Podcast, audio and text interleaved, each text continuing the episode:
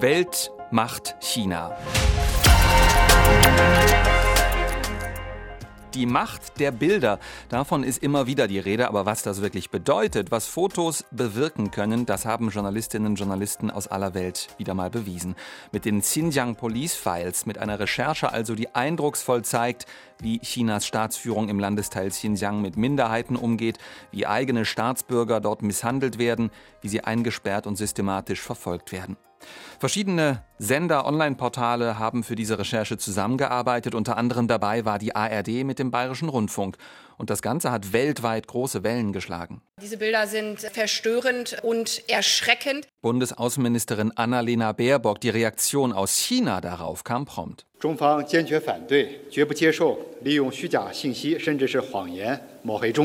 Wang Wenbin, das ist einer der Sprecher der Staats- und Parteiführung in China. Wir werden diese Lügen nie akzeptieren, sagte er. Er sprach von einem Versuch westlicher Staaten, den Ruf Chinas in den Schmutz zu ziehen. Wir klären hier heute im Podcast Welt macht China, wie die Fotos und die geheimen Informationen aus dem chinesischen Staatsapparat öffentlich wurden und wir sprechen mit jemandem, der in den vergangenen Jahren mehrmals unterwegs war, in Xinjiang. Auch klären wir, was das alles für uns hier in Deutschland bedeutet. Ihr hört Welt macht China, den China-Podcast der ARD. Mein Name ist Steffen Wurzel.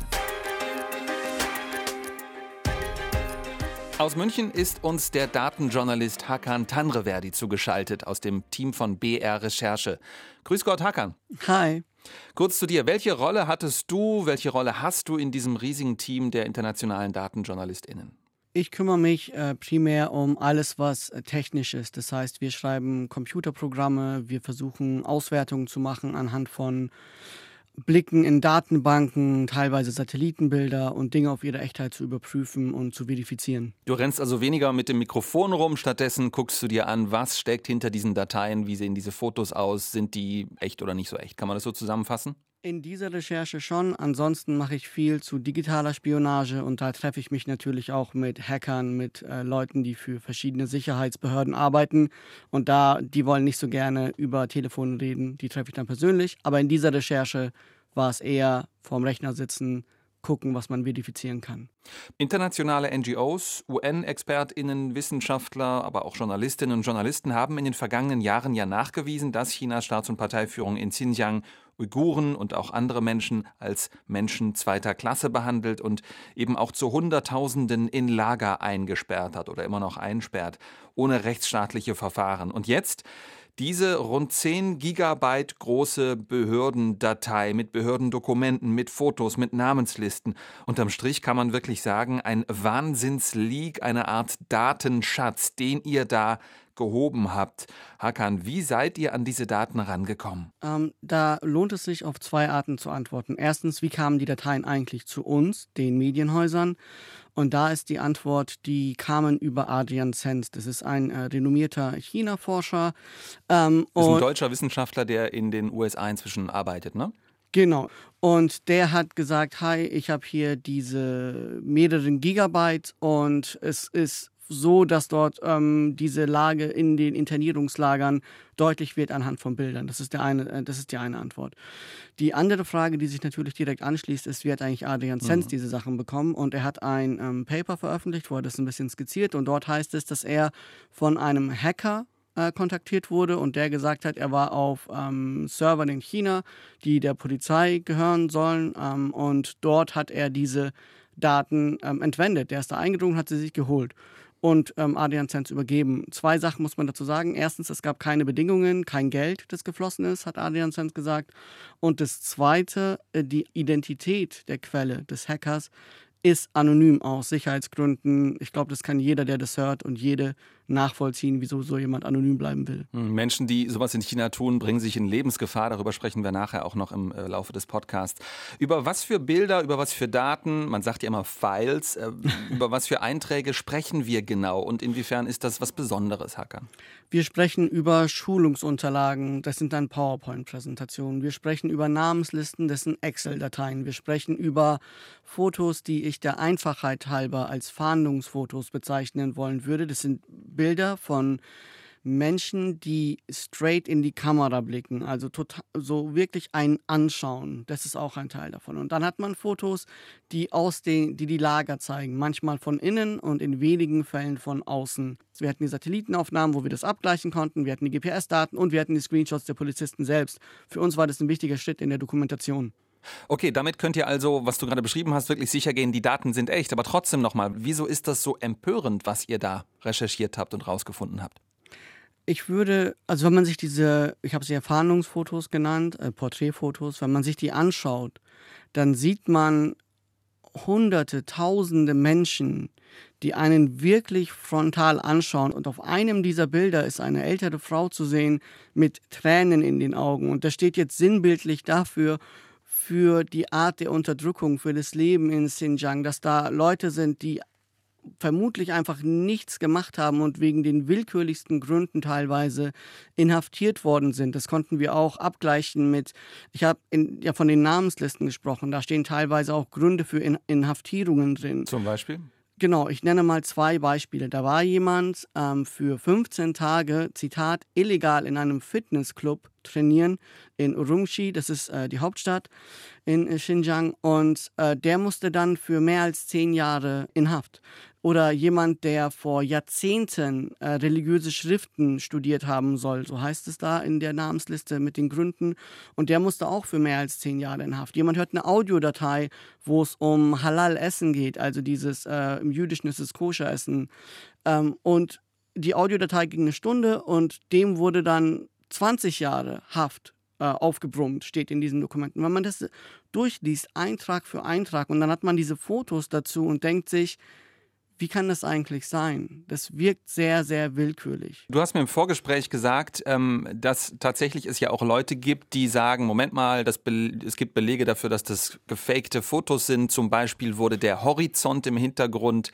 angepasst der Fotos, die wurden so zurechtgeschnitten, dass sie nicht mehr im Original sind. Oder bei diesen, wie du sagst, Fahndungsfotos wurde der Hintergrund rausgestanzt. Ähm, daran sehe man dann ja, dass das wirklich ein Fake sei. Ganz klar, es gibt keine Indizien auf Manipulation. Was es durchaus schon gibt, ist, dass manchmal bei den Bildern die Gesichter freigestellt wurden. Und dann ist jetzt die Frage, wieso passiert das? Mhm. Die Kollegen des Spiegel, die das auch ein bisschen ausführlicher im Artikel aufgegriffen haben, haben eine ähm, These formuliert, die für mich super plausibel erscheint.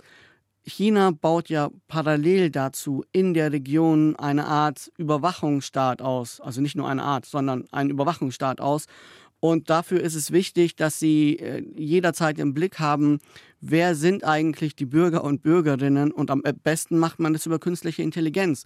Und wie arbeitet künstliche Intelligenz am besten? Die arbeiten dann, wenn sie sehr klare Fotos haben, ohne Störfaktoren. Wenn die Bilder also ausgeschnitten werden und man nur diese Bilder hat, ohne irgendwas im Hintergrund, dann kann eine ähm, KI besser lernen. Und um jetzt nochmal den Bogen zu spannen, wenn man die Gesichter ausschneidet und nichts vom Hintergrund hat, wird diese künstliche Intelligenz einfach besser auf die Menschen trainiert. Xinjiang ist ja der mit Abstand größte Landesteil der Volksrepublik China, liegt im Nordwesten des Landes, man kann also vereinfacht sagen, links oben auf der China-Landkarte, grenzt mhm. an Kirgisien, grenzt an die Mongolei, an Kasachstan, an Pakistan unter anderem. Das ist ein riesiges Gebiet, fast fünfmal so groß wie Deutschland flächenmäßig.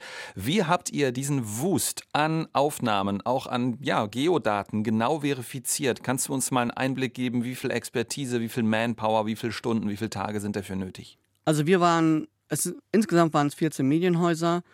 Ähm, BBC News, äh, Le Monde, El País, in Deutschland Spiegel und äh, der Bayerische Rundfunk. Unser Team bei uns waren, wenn, wenn, man sagt TV und so weiter, auch alles Radio, bestimmt sieben bis zehn Leute mit Redaktion 12, 13 Leute dabei. Und um ein Beispiel zu nennen, ich habe ähm, ein Computerskript geschrieben, wo ich geguckt habe, finde ich in den Metadaten der Bilder Informationen, mit denen ich arbeiten kann. Bevor ich das eingesetzt habe, habe ich in unserem Team das jemandem gegeben, der besser programmieren kann als ich. Äh, Marco Lena heißt der und habe gefragt, hey, passt das, was ich hier gemacht habe. Nicht, dass am Ende irgendein Quatsch bei rumkommt, mit dem ich dann aber faktisch arbeite. Der hat es gecheckt und hat gesagt, okay, funktioniert alles. Ich habe die Information zurückbekommen, habe es einmal rüberlaufen lassen über alle Bilder in allen Dateien, diesen mehr als 10 Gigabyte habe dann Ergebnisse bekommen. Die Ergebnisse habe ich dem Kollegen vom Spiegel gegeben. Die Kollegen vom Spiegel haben dann geguckt, okay, Äh, hier steht drin GPS-Metadaten, auf dem Bild zu sehen ist eine Ziegelfabrik. Wir schauen uns auf der Karte an, okay, wir finden diese Ziegelfabrik, das scheint zu passen. Das ist der eine Teil. Der andere Teil ist, natürlich gibt es ja auch, wir waren ja nicht die Ersten, die dazu was veröffentlicht haben. Es gibt ja seit Jahren äh, Recherchen dazu, unter anderem die Satellitenbilder, wo man gesehen hat, wie diese Lagerinfrastruktur aufgebaut wurde zwischen 2017 und 2020. Und dort gibt, gibt es ein, äh, ein Think Tank in Australien, ASPI heißen die, und die hatten eine Veröffentlichung, wo sie hm, nicht auf die Zahl festnageln, irgendwas zwischen 200 und 400 ähm, Internierungslager ähm, geortet hatten, wo sie gesagt hatten, wir gehen davon aus, dass an diesen und jenen Stellen Internierungslager sind. Und wir wussten ja, dass äh, die, die Daten, die wir haben, aus dem, unter anderem aus dem Kreis Tekesh kommen. Und dort haben die Kollegen des Spiegel diese Vorarbeit der australischen Think, des australischen Thinktanks genommen und haben geguckt, in Tekesh gibt es zwei vermutete Internierungslager und haben dann die Bilder explizit damit abgeglichen und haben in einem Fall haben sie gesehen, die Struktur, wie das aufgebaut ist, ist eins zu eins wie auf den Bildern. Also konnten sie es orten und auch nicht nur bei einem Bild, sondern bei zwei, drei Bildern, sodass man am Ende sicher sagen konnte, wir wissen, wo wir sind weil es eben geoverifiziert ist. Und dann gab es noch andere Mittel und Wege, wie wir das verifiziert haben. Um noch eben ein Beispiel zu nehmen, äh, BBC News hat in den Namenslisten, um, in den Dokumenten Telefonnummern gefunden von ähm, chinesischen Polizisten und die haben die abtelefoniert. Mhm. 150 und manchmal sind Leute rangegangen und haben ihren Namen bestätigt und ihren Dienstrang. Du hast mir im Vorgespräch erzählt, Hakan, du hast türkische Wurzeln, du sprichst ein bisschen türkisch, ne? Ich spreche nicht nur ein bisschen, ich spreche Türkisch. Äh, Uigurisch ist tatsächlich ja relativ nah linguistisch gesehen am Türkischen. Also mhm. wenn man sich zum Beispiel uigurisches Fernsehen anschaut, dann reden die fast so ein bisschen Türkisch. Hat dir das bei der Recherche geholfen? Ich will es so formulieren. Wir haben einen Angehörigen getroffen, der heißt Mahmoud Tohti. Der ist vor so um die Jahrtausendwende rum äh, in die Türkei geflüchtet, nach Istanbul. Und der redet. Und ich war bei diesem Dreh nicht dabei, sondern ich habe es dann zum ersten Mal im Fernsehen gesehen, so wo wir das geschnitten haben für Report München. Und dann fängt er an zu erzählen und ich war eigentlich mit was ganz anderem beschäftigt. Und dann sagt er auf einmal, der wird so super emotional an einer Stelle, weil er erfährt, dass sein ältester Sohn inhaftiert ist. Und dann sagt er Ombeshil. Und Ombeshil ist türkisch für 15 Jahre. Und 15 Jahre ist der das Strafmaß. Das Strafmaß, danke dir. Und dann, das hat mich so komplett rausgerissen, weil Türkisch ist normal, ich arbeite, wenn ich journalistisch arbeite, entweder in Englisch oder in Deutsch, aber nicht auf Türkisch. Deswegen ist Türkisch für mich immer irgendwie mit Familie verbunden, mit Urlaub verbunden, mit Emotionalität verbunden, aber nicht mit Arbeit, nicht mit, ich bin stundenlang und vertiefe mich in etwas rein. Und dann war da dieser alte Mann, der auf Türkisch angefangen hat auch zu weinen und es hat mich komplett umgehauen. Also auf eine Art und Weise, ich meine, das Thema ist ja an sich sowieso schon heftig, diese Bilder zu sehen, aber das war nochmal ein ganz anderer Schlag in den Bauch, ähm, weil dann, du dann plötzlich diesen Typen auf Türkisch hast reden hören. Und das war sehr unerwartet für mich an der Stelle. Danke. Hakan Tanrewerde, Datenjournalist vom Bayerischen Rundfunk in München, der, wie wir gehört haben, von dort aus ganz wichtige Einzelheiten mit überprüft und verifiziert hat, die dann in diese riesige Gesamtrecherche eingeflossen sind. Besonders spannend sind ja immer Berichte von denen, die vor Ort sind, in China, in Xinjiang, die dort unterwegs sind, was unglaublich schwierig ist, weil die chinesische Staats- und Parteiführung ausländische Besucher in Xinjiang meistens überwacht, auf Schritt und Tritt. Zu spüren bekommen hat das in den vergangenen Jahren immer wieder Kollege Martin Aldrovandi. Er ist China-Korrespondent des Schweizer Rundfunks SRF und er lebt seit gut sechs Jahren in der größten Stadt Chinas in Shanghai. Hallo, guten Morgen nach Shanghai, Martin. Hallo Steffen. Zunächst an dieser Stelle kurz ein Disclaimer. Bis vor kurzem war ja auch ich China-Korrespondent für den ARD-Hörfunk, ebenfalls in Shanghai, und wir beide haben in den vergangenen Jahren viel zusammengearbeitet. Wir kennen uns also gut, das sollte man fairerweise nochmal sagen. Genau, so ist es. Du befasst dich von Shanghai aus und generell in China seit vielen Jahren regelmäßig mit dem, was in Xinjiang passiert. Und du warst dort in der Region Xinjiang unterwegs. Inwiefern war jetzt das, was durch diese neuen Recherchen mit den Xinjiang Police Files rausgekommen ist, neu für dich? Es ist nicht alles neu. Es ist einiges neu, äh, viele Dokumente ja, der Behörden, Details, die zuvor noch nicht veröffentlicht wurden, aber vieles ist auch schon bekannt, also das Grundlegende zumindest. Ich denke, das Eindrücklichste für mich und für die meisten Leute bestimmt sind diese Bilder, diese Fotos, wo man sieht, was in den Lagern passiert, aber vor allem auch eben die Einzelschicksale, also die einzelnen Menschen, die da zu sehen sind. Das wird äh, sehr, sehr persönlich. Äh, du kannst zum Beispiel draufklicken auf ein Bild, dann siehst du das Alter, den Namen der Person und auch dieses angebliche Verbrechen oder das Vergehen. Bei einem Mann, wo ich draufgeklickt habe, der ist zu unserem Alter, Anfang 40, äh, da steht dann als Grund für seine Festnahme illegale Nutzung eines VPNs, um die Online-Zensurmauer in China zu umgehen. Und VPNs, das brauchen wir hier ja tagtäglich für unsere Arbeit, weil ja alles äh, sonst gesperrt ist, also die meisten ausländischen Seiten sowieso. Aber dieser Mann, der wurde deswegen in so ein Lager gesperrt. Und da gibt es noch ganz viele andere Bilder, Bilder von Kindern zum Beispiel, das finde ich äh, besonders furchtbar. Auch ähm, junge Erwachsene, Teenager, wo man denkt, die hätten eigentlich ihr ganzes Leben noch vor sich. Oder auch alte Frauen und Männer, die dann so verängstigt in die Kamera schauen. Und das macht es eben sehr persönlich, sehr real und da kann man wirklich nicht einfach wegschauen oder sagen, das ignorieren wir jetzt einfach. Martin, Uiguren und auch andere ethnisch-religiöse Minderheiten in China klagen ja seit vielen Jahren über Diskriminierung durch die Staats- und Parteiführung. Wie sind da die Vorwürfe gegenüber der KP-Führung in Beijing? Ja, wo soll ich da anfangen? Also zum einen eben die Lager, wo die Menschen eingesperrt äh, werden und umerzogen werden, auch gedemütigt werden natürlich. Es gibt ja auch ganz viele Berichte zum Beispiel von Zwangsarbeit, von Folter oder von Kindern, die den Eltern weggenommen werden, von vollkommener Willkür auch, also keinem rechtsstaatlichen Verfahren. Dann die Unterdrückung natürlich auch der Religion, darüber haben wir noch gar nicht äh, gesprochen. Also wenn sich jetzt jemand einen Bart wachsen lässt, dann macht er sich bereits verdächtig, das kann gefährlich werden. Oder auch die Moscheen, die ich dort gesehen habe, die waren schon beim Eingang, also voll mit Kameras ausgestattet. Ähm, das heißt, viele trauen sich das gar nicht, zumindest mit den Leuten, mit denen ich ja geredet habe, die trauen sich gar nicht in eine Moschee zu gehen. Und dann, was ja auch noch wichtig ist, das sind ja nicht alle im Lager eingesperrt, aber auch die Leute, die eben frei sind, in Anführungs- und Schlusszeichen, viele von denen, die leben in Angst, also zum Beispiel eben keinen VPN nicht, äh, benutzen, nicht eine so, solche Software, auch keine kritischen Webseiten besuchen. Als ich das erste Mal da war, habe ich äh, gesehen, wie die Polizei äh, die Handys von uigurischen Männern auf der Straße überprüfte. Also die hatten so ein kleines Gerät dabei. Äh, da mussten diese, diese Handys dann ihnen also abgeben und dann wurde quasi einfach gelesen, was da drin ist. Dann kommt auch noch dazu, viele dürfen ja gar nicht ins Ausland reisen. Die meisten haben keinen Reisepass. Es ist also fast unmöglich, China zu verlassen für viele.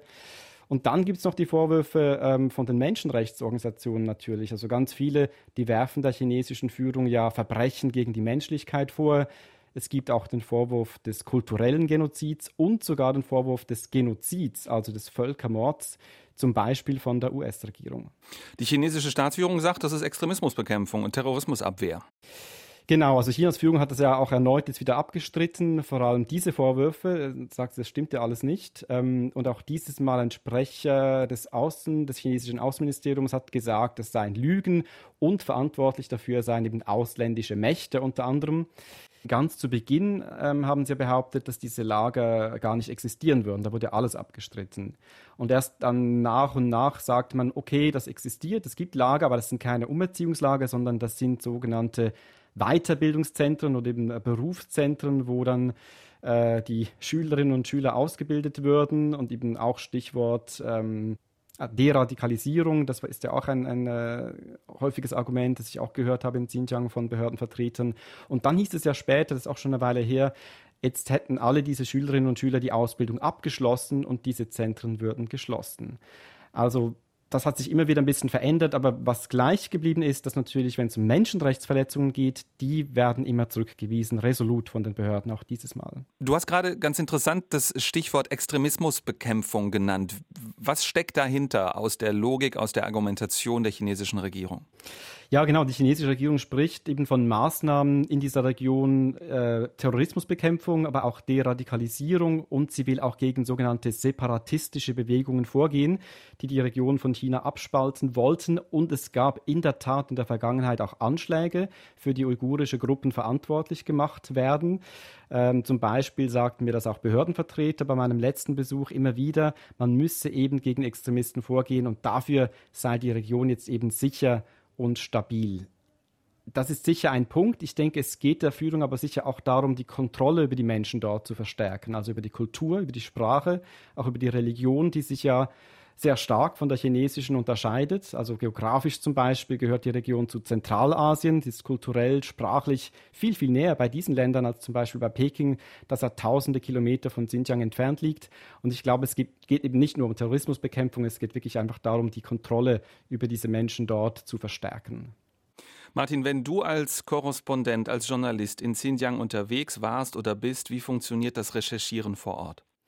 Das ist recht, recht schwierig. Also ich kann ja vorher nicht dort anrufen und sagen, ähm, ich möchte mit der oder dieser Person reden. Ähm, anmelden geht nicht. Das würde dann, also weil ja auch alles überwacht wird, würde das die Staatssicherheit oder die Polizei dann auch im Voraus bereits wissen und uns sehr wahrscheinlich bereits in Empfang nehmen, wenn wir dort ankommen, was sie dann auch getan haben oft. Also wie gesagt, das ist sehr, sehr schwierig. Was wir dann probiert haben, ist, dass wir einfach dann auf der Straße an verschiedenen Orten, wo wir wussten, ähm, da gibt es Leute, die eventuell reden, dann zum Teil sehr, sehr lange gewartet haben. Ähm, manchmal mit Glück hat es dann geklappt, mit jemandem kurz zu sprechen. Aber auch da, also auch da wurden wir dann wieder verfolgt von der Polizei oder auch der Staatssicherheit. Also zum Teil war es schon fast komisch, da hat sich jemand mal hinter einem Baum versteckt. Ähm, aber zum Teil war es auch so, dass ich das lange nicht gesehen habe und äh, deswegen natürlich ähm, ja, sehr, sehr vorsichtig äh, gewesen bin, wem ich jetzt da genau geredet habe, eben um diese Person nicht in Gefahr zu bringen. Als ich letztes Mal in Xinjiang war, wurden wir verfolgt körperlich, also von, von Zivilpolizisten, Geheimdienstleuten. Und dann gab es aber auch wieder Momente, wo offensichtlich niemand zu sehen war. Du würdest aber schon davon ausgehen, man wird auf Schritt und Tritt wirklich lückenlos überwacht dort, wenn man unterwegs ist. Eigentlich ja. Wir haben es, glaube ich, ein paar Mal äh, geschafft, sie kurz abzuschütteln, einmal in einem Auto. Das war aber sehr, sehr knapp, weil dann der Fahrer meint, um 5 Uhr gibt es wieder Kontrollen, dann müssten sie wieder ihre Handys abgeben. Und wenn natürlich da zwei Ausländer im Auto sitzen, dann hat er ein Problem. Das heißt, wir mussten dann frühzeitig wieder aussteigen. Ähm, das war immer so ein bisschen ja auf gut Glück und eben weniger Risiko eingehen, als man vielleicht äh, das selbst ähm, tun würde, weil es ja wirklich um das Leben von diesen Menschen geht. Nun ist es ja so, dass chinesische Medien, aber auch Politikerinnen, Politiker aus China und übrigens auch zum Beispiel bezahlte ja, Social Media Influencer, westliche, immer wieder sagen, kommt nach Xinjiang, das ist ein Riesengebiet, ganz toll, viele Klimazonen, tolles Wetter, macht euch selbst ein Bild, da tut sich ganz viel. Das, was westliche Medien berichten, das ist alles Fake News, das stimmt alles nicht. Und ein weiteres Argument, das ja auch immer wieder kommt von Seiten der chinesischen Medien zum Beispiel, den Leuten dort vor Ort gehe es allergrößtenteils wirtschaftlich viel besser als zum Beispiel vor 20 Jahren und das sei ja auch toll in Sachen Menschenrechte. Was denkst du, wenn du jemand, als jemand, der selbst dort unterwegs war und ist, ähm, wenn, wenn du sowas hörst? Ich glaube, man muss ein bisschen unterscheiden. Ähm, bei mir war der größte Unterschied jetzt zwischen 2018, das war das erste Mal, das war sozusagen auf dem Höhepunkt dieser ganzen Repression. Äh, da hat man das wirklich gesehen, da war wirklich Polizei, äh, da war ähm, das Militär, hat uns einmal aus dem Auto geholt ähm, oder einmal aus dem Hotel geworfen. Äh, man musste überall, wirklich an jeder Straßenecke wurde man kontrolliert. Das war sehr, sehr sichtbar, auch für diese Influencer, wenn die da äh, zu dem Zeitpunkt irgendwie durchs Land äh, gereist sind. Aber dann 2021 zum Beispiel, im letzten Jahr, da war ganz vieles weg. Also wenn ich jetzt nur als Tourist gegangen wäre, dann hätte ich wahrscheinlich gar nicht viel gemerkt, weil eben Polizei ist nicht da und die Polizisten, die ich getroffen habe, da waren ganz viele sehr, sehr nett. Sogar die Staatssicherheit war zum Teil schon fast freundlich. Das war sehr, sehr seltsam. Eben, sie haben uns zwar immer verfolgt, aber ähm, auf eine fast schon freundliche Art. Ähm, und was mir auch passiert ist, ich weiß nicht, ob du auch solche Begegnungen hast, also die haben äh, uns zum Beispiel oder für uns eine uigurische Studentin organisiert, offenbar, die uns per Zufall ähm, auf der Straße entgegenkam und die hat so eine Art Rolle gespielt, weil im Hintergrund war natürlich äh, Beamte in Zivil, die das äh, beobachtet haben. Die konnten wir dann auch sehen und die hat dann aber wie eine Rolle gespielt und dann in perfektem Englisch gesagt, ja, sie würde uns doch zeigen, was, das, was da los ist und es hat dann so getan, als wüsste sie gar nicht, dass wir Journalisten sind. Also da wird sehr viel Aufwand betrieben, wie in einer Art Truman-Show ist mir das vorgekommen und da habe ich mir halt auch gedacht, also wenn schon so ein Aufwand betrieben wird für so zwei Schweizer Radiojournalisten, was wird dann eine internationale Delegation äh, zu sehen bekommen. Also wahrscheinlich eine perfekt inszenierte heile Welt. Und wenn man da nicht genauer nachschaut, auch für diese Influencer, dann sieht es wirklich okay aus. Danke Martin Aldoran in Shanghai, China-Korrespondent des Schweizer Radios SRF. Danke dir, Steffen. Annalena Baerbock, die Bundesaußenministerin, hat als Reaktion auf diese Xinjiang Police Files gesagt, die chinesische Staatsführung müsse nun deutlich machen, wie sie zu den Vorwürfen steht. Viele Menschenrechtslobby-Gruppen haben darauf gesagt, naja, das reicht aber nicht wirklich, denn es liegt ja nun vor allem an uns hier in Europa. Wir müssen deutlich machen, wie wir zu diesen Menschenrechtsverletzungen in Xinjiang stehen und wir müssen die Konsequenzen ziehen. Wie die aussehen könnten und was die uns kosten würden, das klären wir jetzt. Und zwar mit Astrid Freieisen, Sinologin, frühere China-Korrespondentin der ARD. Heute leitet sie die Wirtschaftsredaktion des Bayerischen Rundfunks in München. Hallo Astrid. Servus, hallo. Diese Xinjiang Police Files, die haben in vielen demokratisch regierten Staaten große Empörung ausgelöst, so auch in Deutschland. Lass uns doch da nochmal reinhören. Ich glaube, jeder, der diese Bilder sieht, dem läuft es eiskalt den Rücken äh, herunter, weil diese Bilder sind äh, verstörend äh, und erschreckend. Und sie untermauern das, was ja seit längerem bereits äh, im Raum gestanden hat, dass in Xinjiang schwerste Menschenrechtsverletzungen begangen werden. Das äh, ist nichts, wo man drüber hinweggehen äh, kann. Ja, genau. Das ist also die Bundesaußenministerin Annalena Baerbock. Wir haben es ja vorhin schon mal gehört. Und man hört die Verstörung sehr, sehr deutlich. Und ich muss sagen, wenn man so durchliest, was andere Politiker gesagt haben dazu, das ist äh, sehr ähnlich. Zum Beispiel auch äh, Bundeskanzler Olaf Scholz. Er hat sich beim Weltwirtschaftsforum in Davos ganz ähnlich geäußert wie Annalena Baerbock und andere auch. Also zum Beispiel der führende Außenpolitiker der Union, Norbert Röttgen, oder aber, und das ist ganz wichtig, Bundeswirtschaftsminister Robert Habeck. Denn Habeck ist ja dafür zuständig, wenn deutsche Firmen in China investieren wollen. Und Habeck hat nun erklärt, dass sein Ministerium ganz genau hinschaut, wenn deutsche Firmen Bürgschaften für Investitionen in China beantragen. Ich vermute mal, jetzt wird er noch sehr viel genauer hinschauen als äh, ohnehin schon. Jetzt schauen wir mal auf die andere Seite des politischen Spektrums ähm, hin zur AfD und zur Linken. Da gibt es bis jetzt keine prominenten Reaktionen auf die neuen Berichte. Man muss sagen, dass die Linke oft sehr freundlich ist gegenüber den Machthabern in China und die AfD, die ist in der Frage ziemlich uneins, ziemlich zerstritten. Also wir lesen daraus, es gibt sozusagen eine große, breite Koalition aus CDU, CSU bis hin Grüne, Linke, FDP, SPD, die sich da sehr kritisch geäußert haben. Ähm, woran liegt das, dass plötzlich so viel Kritik kommt aus den ja, großen Bundestagsparteien, sage ich mal, außer Linke, AfD in Bezug auf China? Naja, ich denke schon, die Ampelkoalitionäre, die sind grundsätzlich sehr viel China-kritischer als die Regierung davor, also zum Beispiel auch als Angela Merkel mit ihrer Regierung. Und die Xinjiang Police Files, die Macht dieser Bilder, die ist so umfassend, so groß und so mächtig, da kann man gar nicht mehr wegschauen und äh, da kann man auch gar nichts mehr beschwichtigen. Und natürlich mittlerweile äh, im Krieg in der Ukraine, wir sind schockiert über diese Bilder und das sensibilisiert sicherlich auch wenn es an anderer Stelle Menschenrechtsverletzungen gibt und wenn autokratische Staaten da sehr ähm, äh, gegen die Menschenrechte agieren. Es gibt ja seit einigen Jahren schon Sanktionen der Europäischen Union, nicht gegen China als ganzes Land, sondern gegen einzelne Amtsträger, also gegen Funktionäre der Kommunistischen Partei aus Xinjiang, denen konkret Menschenrechtsverbrechen nachgewiesen werden konnten. Wie realistisch, Astrid, ist es denn, dass diese Sanktionen jetzt ausgeweitet werden? Zum einen gegen Mitglieder der KP-Führung, aber eben auch, ja, ich sag mal breiter, also im Rahmen von Boykotten, ähm, die auf Waren eingeführt werden könnten, die aus Xinjiang kommen. Wie realistisch ist denn das? Ich vermute, dass es vorerst zumindest nicht sehr realistisch ist, gerade was der, die Boykotte von Waren angehen könnte, weil da hört man noch gar nichts. Und ähm, was die ähm, Boykotte gegen Politiker aus Xinjiang angeht, da gibt es ja schon ein bisschen was und ähm, offenbar ist es möglich, dass auch das ausgeweitet wird. Also es werden jetzt die Rufe nach Sanktionen deutlicher und konkreter. Ich habe dazu gesprochen mit der Vorsitzenden des Menschenrechtsausschusses im Bundestag, mit Renata Alt von der FDP. Auch sie hat sich total bestürzt gezeigt gezeigt über die Grausamkeiten, die in den Xinjiang Police Files zu sehen sind. Und ähm, wir hören Sie mal, was sie nun fordert personenbezogene Sanktionen. Also ich als ehemalige Diplomatin äh, bin nicht so schnell bei flächendeckenden Sanktionen, also immer personenbezogene Sanktionen aus dem Umfeld äh, eben der Regierenden. Die wären wichtig. Also man muss klare Signale setzen. Renate Alt von der FDP die Chefin des Menschenrechtsausschusses im Bundestag. Naja, personenbezogene Sanktionen, Astrid Freieisen, was ist das genau? Die gibt es ja schon. Die gibt es innerhalb der EU. Und zwar ähm, seit März 2021. Und die funktionieren so. Betroffen sind erstmal nur vier hohe KP-Funktionäre in Xinjiang und die dortige Polizeibehörde. Was passiert denen? Verboten ist ihnen die Einreise in die EU.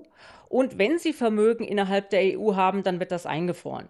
Im Gegenzug hat China Sanktionen gegen EU-Politiker, Diplomaten und auch die Wissenschaftler vom Mercator Institute for China Studies in Berlin verhängt, woraufhin wieder die EU zurückgeschlagen hat und das fertig ausgehandelte Handelsabkommen mit China auf Eis gelegt hat. Ist es denn so, dass, dass die Europäische Union sich einig ist im Vorgehen gegenüber China?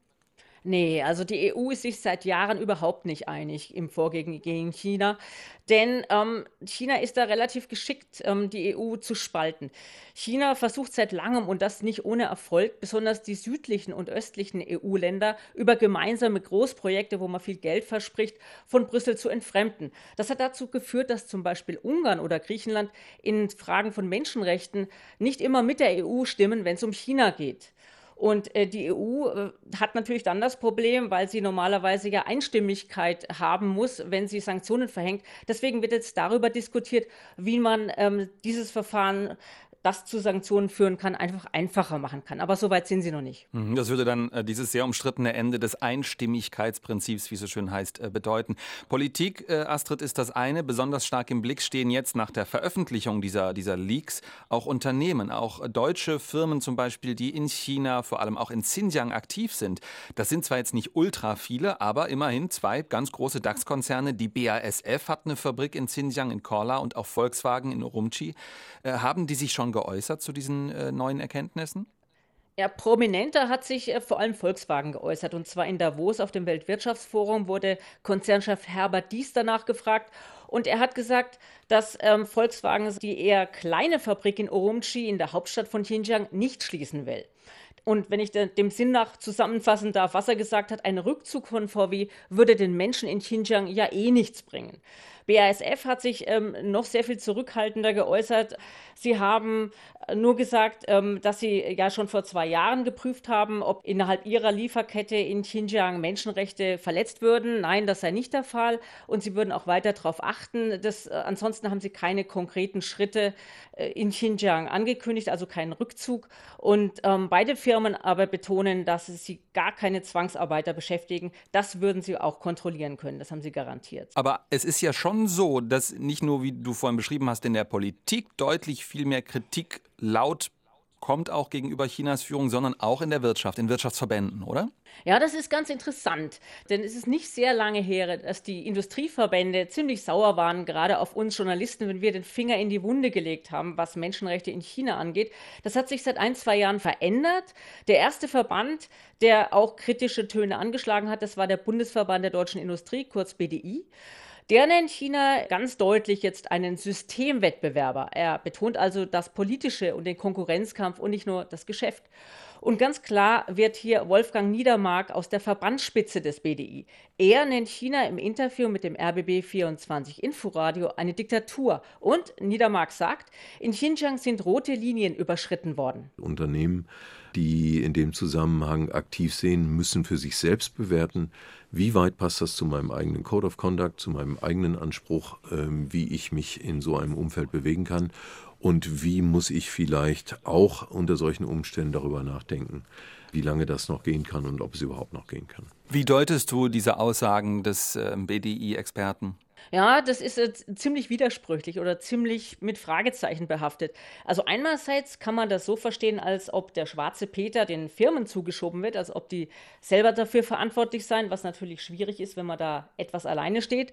Andererseits kann man das aber auch so verstehen, dass die Firmen aufgefordert werden, endlich deutlicher zu werden, dass sie die Verantwortung auch wirklich wahrnehmen sollen. Sie sollen sich selber Gedanken machen, ob das noch geht mit dem Engagement in Xinjiang. Deutsche Firmen und auch die deutsche Politik, die haben uns jahrelang, jahrzehntelang gesagt, wir sind sehr eng zum Beispiel verbunden mit der russischen Wirtschaft und wir können da nicht darauf verzichten, zum Beispiel aus Rohstoffe aus diesem Land Russland. So, und dann hat Russland die Ukraine überfallen, jetzt geht es ganz schnell. Hast du das Gefühl, dass sowas auch grundsätzlich mit China, mit der chinesischen Wirtschaft in Sachen Entkopplung passieren könnte? Naja, das ist sicherlich schwieriger. Ähm, einerseits ist es so, dass viel mehr deutsche Firmen in China produzieren als in Russland und wir also mit China viel, viel enger verzahnt sind. Irgendwo in der Lieferkette ist bei der Produktion fast immer irgendein wichtiges Teil, das in China hergestellt wird. Und in China verdienen die deutschen Unternehmen auch viel, viel mehr Geld als in Russland. Also wenn man allein auf die Autobauer schaut, da ist das längst der größte Markt, zum Beispiel Volkswagen, ungefähr 40 Prozent wird in China verkauft. Gleichzeitig ähm, gibt es aber ein großes Aber. Ähm, wenn eine radikale Wende aus den politischen Gründen tatsächlich her müsste, da gibt es führende Wirtschaftswissenschaftler, die sagen, es könnte sein, dass die Produkte, die jetzt made in China sind, auch woanders hergestellt werden. Und allerdings ist es so, Ohne China würde bei uns alles viel, viel teurer. Da darf man sich überhaupt keine Illusionen machen. Mhm, es gibt immer dieses Beispiel von Apple, die ja ganz viele oder bisher fast alle iPhones in China produziert haben. In den USA genau. ist man jetzt auch viel China-kritischer. Jetzt produzieren die plötzlich in Brasilien und in Indien, wenn ich richtig gehe. Also sogar bei so einem großen Unternehmen funktioniert das. Ähm, Astrid, eine Sache noch. Sowohl Hakan als auch Martin haben eben betont, es ist im Grunde nicht fundamental Neues inhaltlich bei diesen Xinjiang Police Files, aber trotzdem, wow, bemerkenswerte Recherche. Ganz viele hochrangige Politiker haben sich eben auch äh, geäußert und schockiert gezeigt. Hast du das Gefühl, dass sich da stimmungsmäßig jetzt was fundamental verändert in Bezug auf China? Das ist die Frage. Also ich denke schon, dass die Politik nicht um neue Strategien herumkommen wird. Einfach, wie wir es vorhin ja schon skizziert haben, die Großwetterlage hat sich geändert. Man kann Menschenrechte nicht einmal mehr so wegwischen, wie das in der Vergangenheit der Fall war. Und in Berlin wird also eine neue Strategie in der Bundesregierung sicherlich gerade vorbereitet. Man hört da einiges. Ähm, und auch im Koalitionsvertrag der Ampel steht ja an vielen Stellen drin, dass die Bundesregierung weltweit für Menschenrechte eintreten will, mit konkreten Maßnahmen und gemeinsam mit anderen Demokratien. Es steht auch drin, dass sie ihre China-Kompetenz ausbauen will. Also wenn ich mal ähm, eine Bilanz ziehen darf, Berlin will mehr Selbstbewusstsein zeigen gegenüber China. Danke, Astrid Freieisen, unsere China- und Wirtschaftsexpertin vom Bayerischen Rundfunk. Du wirst ja auch wieder dabei sein in der nächsten Folge unseres ARD-China-Podcasts Weltmacht China. Da geht es dann um Chinas wachsende Rolle in internationalen Konflikten. Wie haben die Bilder der Xinjiang Police Files auf euch gewirkt? Schreibt uns eine Mail an weltmachtchina.rbb-online.de, Weltmachtchina in einem Wort at rbb-online.de und abonniert uns. Unseren China-Podcast Weltmacht China gibt's in der ARD-Audiothek und überall, wo es Podcasts gibt, von Apple bis Spotify. Wenn euch unser China-Podcast gefällt, dann liked uns gerne. Wir sind das ARD-Podcast-Team bestehend aus Eva Lambi-Schmidt, Zuimu Rotkirchner, Astrid Freieisen, Benjamin Eisel, Hang Shun Li, Marc Krüger und heute waren auch noch dabei Martin Aldrovandi und Hakan Tanreverdi. Ich heiße Steffen Wurzel. Bis bald. Ciao.